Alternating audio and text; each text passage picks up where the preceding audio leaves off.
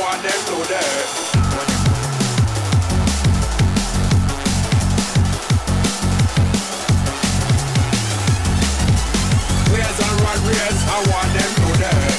Footcast, el espacio del fútbol centroamericano.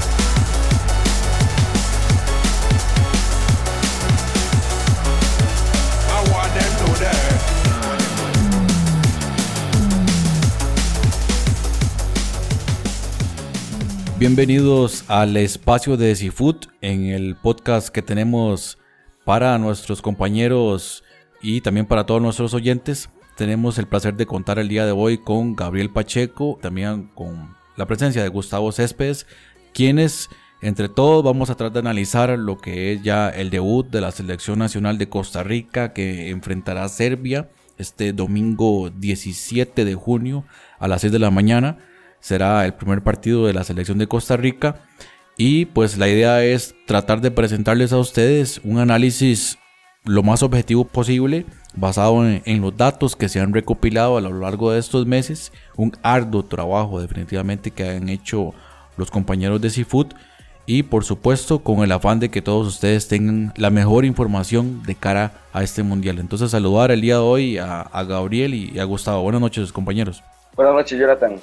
Hola, buenas noches, Jonathan. Saludos a usted y a todos los oyentes de podcast. Recordarles a nuestros oyentes que este espacio es traído a ustedes gracias a Paraguas Rego, que además cuenta con otros productos como sombrillas, botellas, capas para moto, exhibidores y también cuentan con servicios de reparación, personalización de productos, ventas al por mayor y al detalle. Rego cubriendo sus necesidades desde 1937 pueden llamar a los teléfonos 22 39 7555. Muy bien, vamos a empezar. Llega Costa Rica. Enfrentamos este domingo a, a Serbia. Compañeros, ¿cómo ven a la, a la selección de cara a este, este primer juego?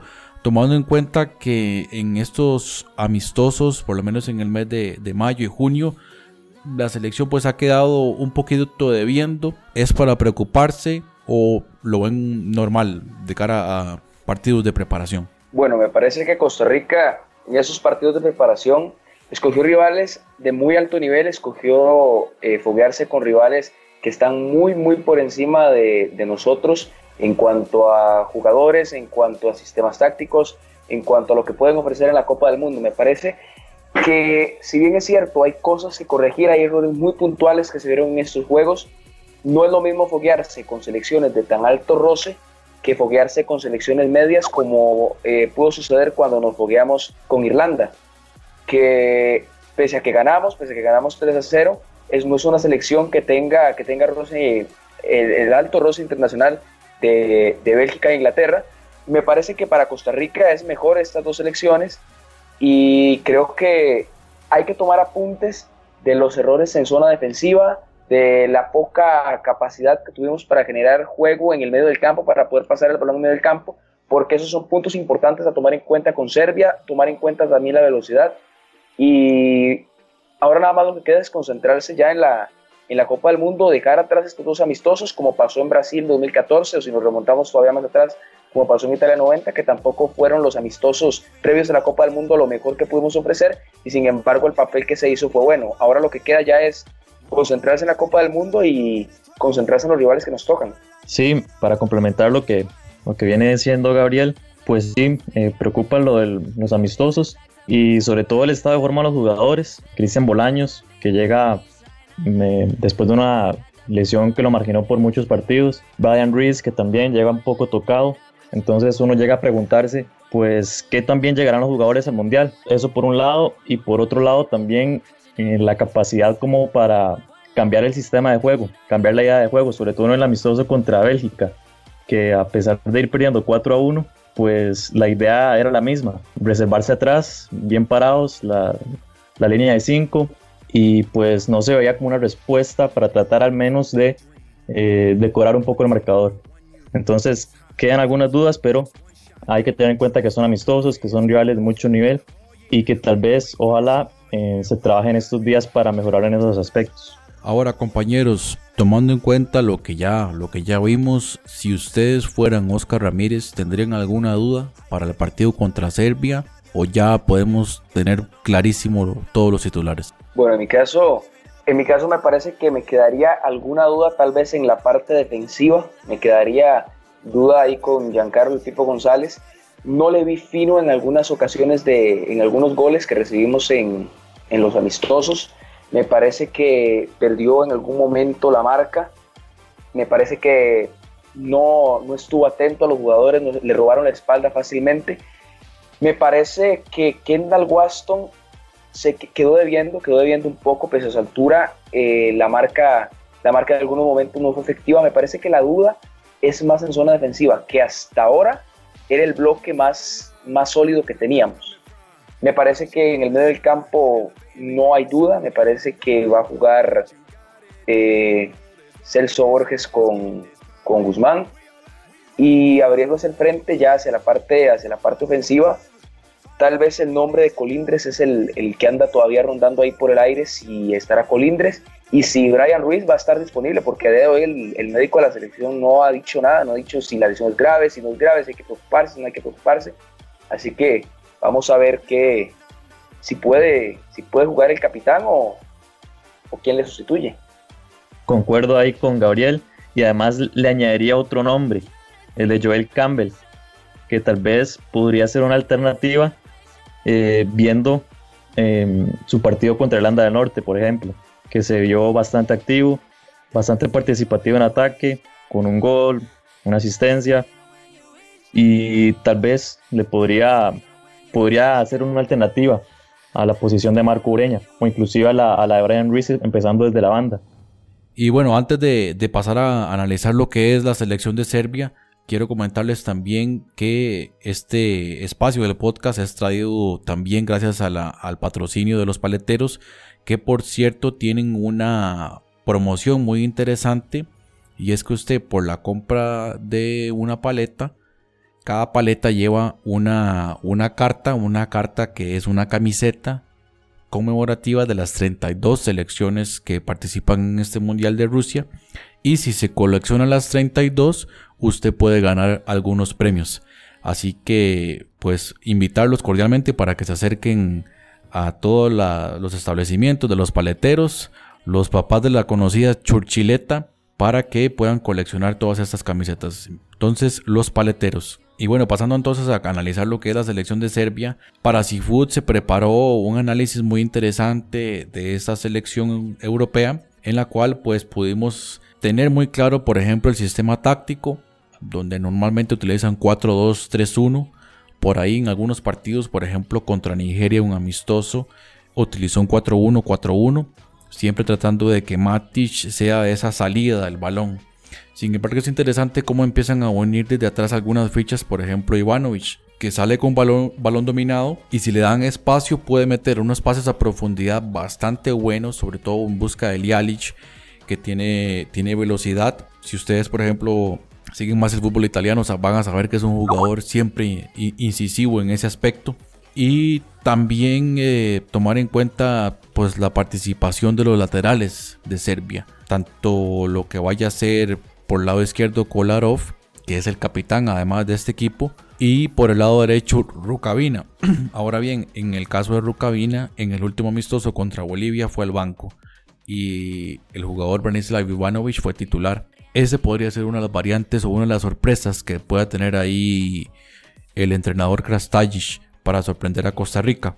Muy bien, entonces decíamos que eh, esa es más o menos esa, esa línea defensiva y esas sorpresas que pueda tener el entrenador Krastajic. Creo que si ustedes repasan la eliminatoria, el equipo de Serbia tal vez no es un equipo tan goleador, pero le cuesta o le costaba a los rivales convertirle en anotaciones y eso puede ser una, una ventaja para ellos sin embargo, tampoco es una selección que acostumbre recibir eh, o tener portería en cero. Entonces yo creo que ahí se le puede hacer daño. Yo sí noté particularmente que estos los dos laterales, Rukavina y, Kolarov, buscan de o gustan de subir mucho, por los, obviamente por los costados, pero no regresan igual. Y eso podría traerles problemas en un partido como, como contra Costa Rica donde Costa Rica se repliegue y Serbia empiece a tomar mucha confianza yendo al frente y a la hora de, perder el balón en campo contrario, Costa Rica pueda sacarles ventaja, ya sea con un jugador como, como Cristian Gamboa, si llega a buen nivel. Por el lado izquierdo hay que ver si llega pues Brian Oviedo o el mismo Colindres, Joel Campbell. Creo que esas son algunas de las, de las alternativas que podría tener Costa Rica. O esos famosos pases a profundidad hacia, hacia Marco Ureña. Entonces compañeros, eh, no sé cómo ven ese tema de, de Serbia, las posibilidades que tenga Costa Rica para hacerle daño a este equipo serbio. Concuerdo totalmente con ese punto, sobre todo porque estamos hablando de una zona defensiva ya bastante veterana, por decirlo así. Tenemos a Branislav Ivanovic, por ejemplo, que ha jugado más de 100 partidos con su selección, 10 partidos en la eliminatoria, 100% de minutos jugados. Y otro de defensor central como Dusko Tosic, que tal vez no ha jugado tanto en la eliminatoria. Eh, Tosic, Tosic solo participó en dos partidos de eliminatoria pero tiene 33 años. Entonces estamos hablando de jugadores con veteranía, con poder físico, con experiencia, pero que tal vez a la hora de hacer esas coberturas defensivas a los laterales, pues seguramente podrían tener problemas al enfrentar la velocidad de los delanteros ticos. Entonces ese sería un punto fuerte a, atacar por parte de la Nacional. Me parece que según el análisis realizado por, por Sifud en, el análisis táctico que se le hizo a la selección de Serbia, en partidos como contra Marruecos, se puede observar que cuando los defensores ya vienen en salida, cuando vienen con el balón ya dominado hacia el frente, inmediatamente los laterales, como, como hablaba ahora Jonathan de Kolarov y Rukavina, eh, arrancan en velocidad. Sin embargo, no toman en cuenta que se puede robar el balón en el medio del campo, como le pasó a Matic en, eh, contra, contra Marruecos, que le quitan el balón en el medio del campo y ya los laterales van, van en velocidad, no pueden regresar. Me parece que con, que con Joel Campbell se vio en los amistosos eh, la explosividad que tiene cuando Joel Campbell está motivado, porque esa es la verdad, cuando Joel Campbell está motivado, Joel Campbell juega bien, eh, abierto hacia la velocidad. Eh, tuvimos frente a Inglaterra, tuvimos dos jugadas ahí de, de pase a profundidad en el, con, el, delantero centro, con, con Marco Ureña. Tuvimos dos jugadas ahí a profundidad que pueden, que pueden funcionarnos bien. Abrir a Marco Ureña no tanto como delantero centro, sino tirarlo hacia uno de sus costados para poder aprovechar estas salidas de, de estos dos laterales que no regresan a la, a la, misma velocidad con la que salen al, al ataque. Correcto, y hay que ver, eh, repito, por ejemplo, ese, ese bajo nivel que ha mostrado Rucabina, que de hecho en el Villarreal pues ha tenido muy poca participación en esta última temporada y tal vez eso le está afectando, ¿verdad? En este momento en estos partidos de preparación. Entonces hay que ver si, si va a va, eh, va a implementar esa, esa variante con Ivanovic por el sector derecho. Y bueno, pasando al medio campo, donde bueno, ya aparece los casos de Milivojevic y Matic. Parecería que ahí Matic totalmente indiscutible. El caso de Milivojevic es interesante porque en la Premier League, bueno, donde es donde lo, he podido ver un poco más, sí tuvo un, un rol bastante importante en el Crystal Palace. Y era, y antes del Crystal, del Crystal Palace, por lo menos yo no lo conocía.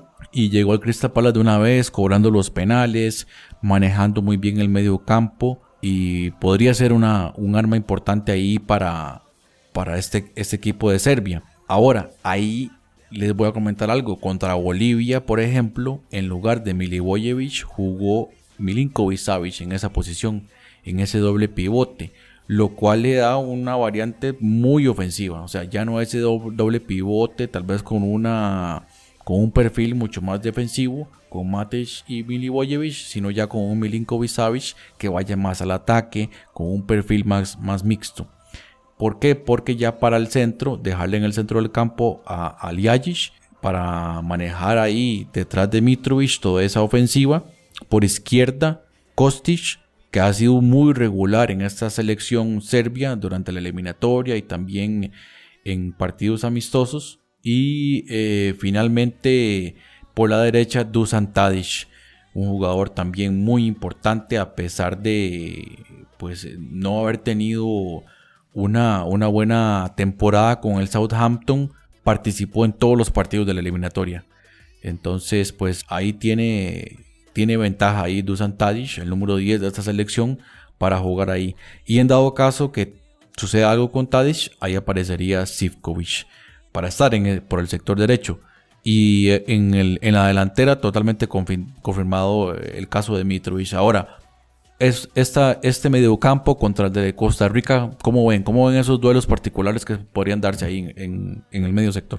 Bueno, el caso de, de Milinko Savic es de destacar la altura que tiene este jugador, es metro 91, es un jugador donde, tomando en cuenta la forma en que ataca, la forma en que ataca Serbia, que es por los costados, con mucho centro, con mucho centro de, de pivot, mucho pase de pivot por ahí, eh, me parece que Costa Rica tiene que tomar muy, muy, muy en cuenta y con mucho cuidado a este jugador Milinko Savic en las jugadas de ataque, porque es un jugador donde hemos visto, como comentaba al principio, falencias en la parte alta eh, a la hora de, rechazar cabezazos, de robar espaldas a jugadores como Pipo González, como Johnny Acosta, que se quedan clavados a la hora de recibir los centros y tratar de, rechazarlos. Me parece que es un hombre que hay que tener en consideración cuando se viene, cuando se viene en salida.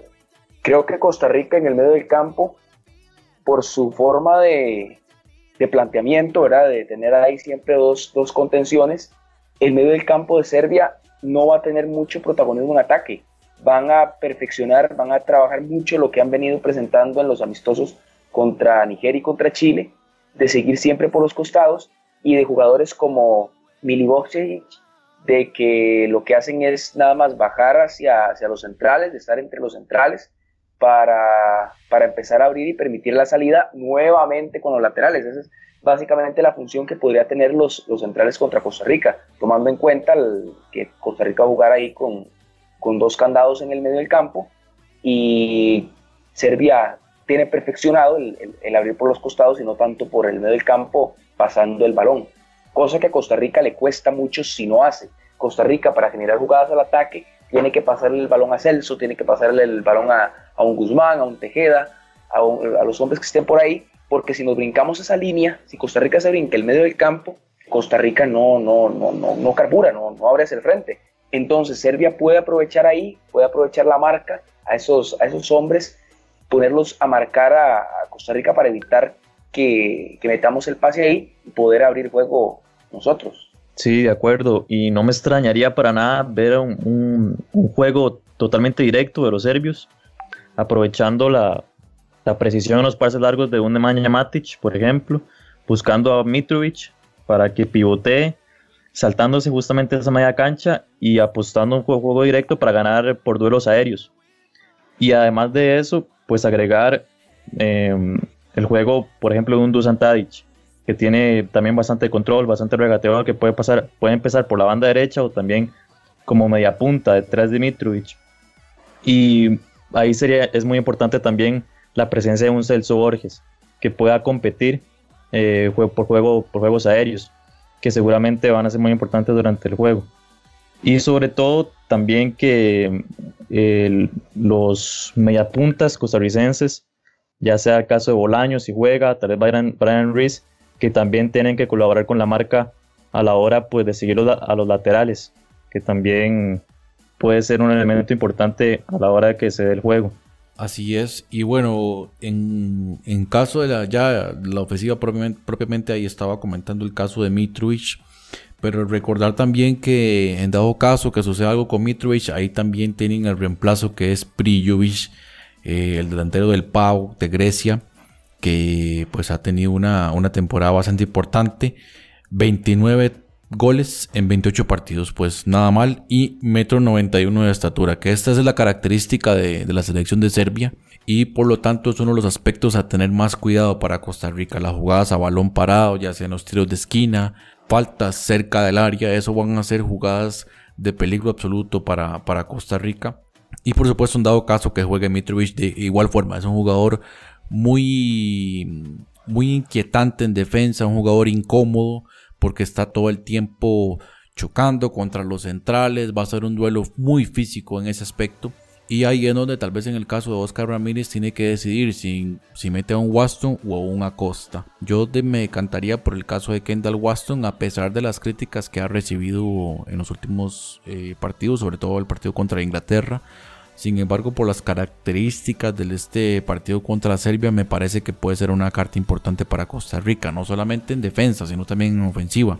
Y bueno, por ese lado, pues es, es, es lo que yo lo que yo consideraría, ¿verdad? Para en ese, en ese aspecto, compañero. No sé si, si quieren agregar algo, algo más ahí. Bueno, también tal vez apuntar ahí, como que quede como apunte final, que Serbia sí destaca por su altura, por su estatura, por su juego aéreo, pero también hay que tener mucho cuidado con esos jugadores bajitos que tienen. Por ejemplo, el caso de Andrija Sivkovic, que es un mediapunta que juega en el Benfica de Portugal, apenas tiene metro de 69. Pero Sivkovic participó del campeonato que logró Benfica en, en Portugal y fue es prácticamente una de las promesas más de esa selección serbia. Debutó muy temprano a los 17 años, entonces junto a Ljajic y Kostic eh, está entre esos jugadores bajitos que hay que tener cuidado porque en cualquier chispazo, en cualquier jugada individual, podrían aprovechar algún hueco en la defensa nacional. Correcto, ahí de igual manera por el medio campo, esos jugadores bajitos que tienen buena técnica, ¿verdad? No solo Exacto. esos jugadores que usted nombraba, también el caso de Dusan Tadic, siete asistencias durante la eliminatoria de- hacia, hacia el Mundial. En segundo lugar, el, solamente detrás de, de Joshua Kimmich, el alemán. Entonces sí, sí te dice mucho, dice mucho de lo que, de lo que puede aportar. Y en lo particular, bueno, hay que verlo. Estos dos equipos, tanto Serbia como Costa Rica, saben que el partido del domingo es vital. O sea, el que pierda el, el domingo quedaría totalmente sin aspiraciones. Tomando en cuenta que Brasil es el, es el partido que todo el mundo tiene pronosticado o tiene mm, dentro del presupuesto para perderlo, ¿verdad? Entonces, si, si, si ese partido el domingo no creo que, que sea cerrado, por lo menos durante todos los minutos, creo que los equipos en algún momento van a tener que ir a, a por el partido.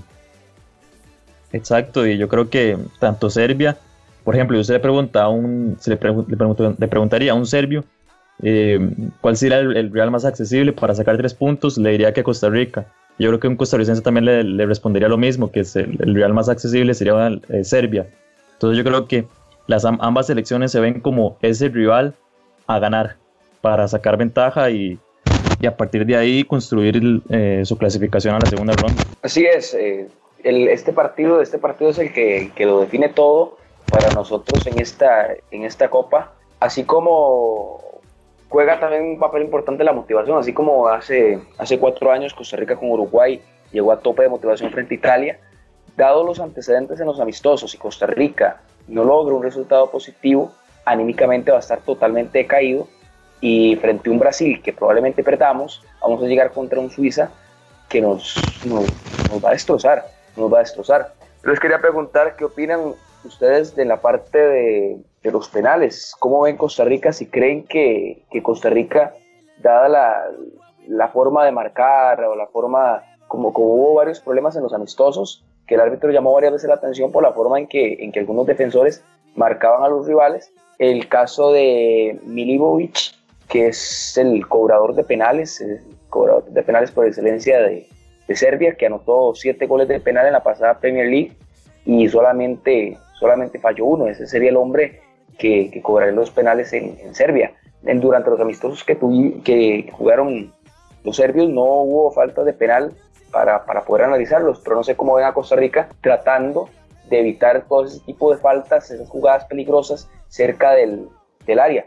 También comentar el caso de los tiros de esquina. La altura de los serbios nos puede, nos puede jugar una mala pasada, tomando en cuenta que a ellos les gusta mucho la marcación al portero. Mitrovic es, es casi siempre el que marca el portero y le saca 8 centímetros de ventaja a Keylor Navas en la parte, en la parte de altura. Keylor tiene un 1,81 y Mitrovic un 1,89. No sé cómo ven ese, ese apartado de la táctica fija. Sí, sí, especialmente porque Serbia tiene muy buenos cobradores a balón parado. El caso de Alexander Kolarov, que tiene una zurda ya privilegiada y que es muy famosa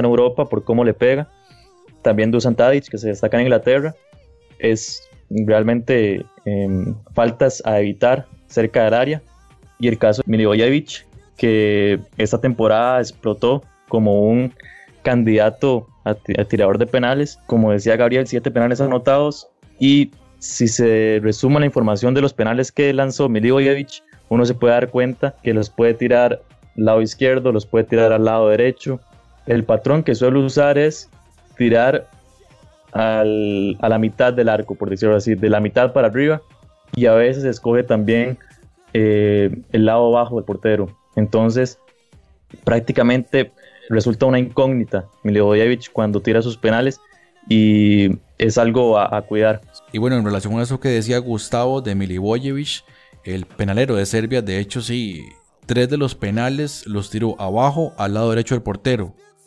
Dos los tiró arriba al lado derecho del portero y dos al lado izquierdo arriba del portero. De esos nueve, pareciera que ese es el patrón que utiliza.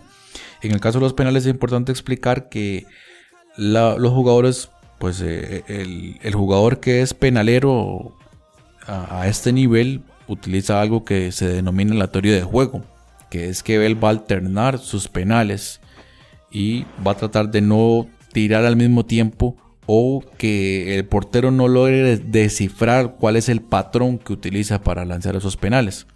Entonces en el caso de Milivojevic pareciera que él sabe muy bien todo ese tema de la teoría y los alterna. Pero eh, al final de cuentas, este, pues pareciera que le gusta más tirarlos al lado derecho del portero, es decir, al lado izquierdo de él, siendo él un jugador de perfil derecho. Entonces por ahí es una información que puede ser importante, ¿verdad? Para la selección de Costa Rica y en el caso de, de Keylor Navas, que es el que eventualmente podría enfrentarlo un penal. Y, y añadir además a lo que antes estaba comentando Gabriel, que en esos amistosos no hubo penales, pero en la eliminatoria sí hubo uno y lo tiró Dusan Tadic. Sin embargo, tomando en cuenta el nivel que trae Milinkovic, eh, perdón, Milivojevic, para mí ese sería el, candidato número uno a tirar los penales. Y ojo, agregar algunos datos adicionales de la altura, por eso en ese análisis de la parte táctica se le prestó mucha atención a esos tiros de esquina. Como decía Gabriel, por ejemplo, este Mitrovic es un jugador incomodísimo ahí todo el tiempo haciendo lo que se llama marcar al portero, ¿verdad? Eh, estorbarle, eh, eh, quitarle la visibilidad ahí en, el área pequeña. Y además de eso, en cualquier momento sorprende y corre al primer palo, ¿verdad? Y sobre todo, digamos, unas jugadas de esto que llaman de dos cabezazos en el área son, son mortales. Y añadir, por ejemplo, Matic que no pareciera, pero metro 94. Milinko Savic, metro 92. Kolarov, metro 87. Mitrovic, metro 89. Ivanovic, metro 85. Solamente algunos, ¿verdad? De los que estoy nombrando. Eh, impresionante, ¿verdad? Entonces por eso sí se le puso mucha atención a ese aspecto de eh, las jugadas a balón parado. Y también para nuestros oyentes invitarlos también a revisar ese análisis que hicimos sobre Serbia porque tomando en cuenta lo que yo esperaría del partido donde una selección de Costa Rica esperando atrás, yo esperaría que Serbia utilice ese patrón que estuvimos explicando ahí en ese análisis de la salida desde atrás, con Matic metiéndose, entre los centrales y la apertura con los dos laterales. Entonces por eso es que se le prestó mucha atención en ese aspecto. Compañeros, eh, ya para ir cerrando entonces este espacio, ¿Algún comentario final de cierre que quieran, que quieran añadir?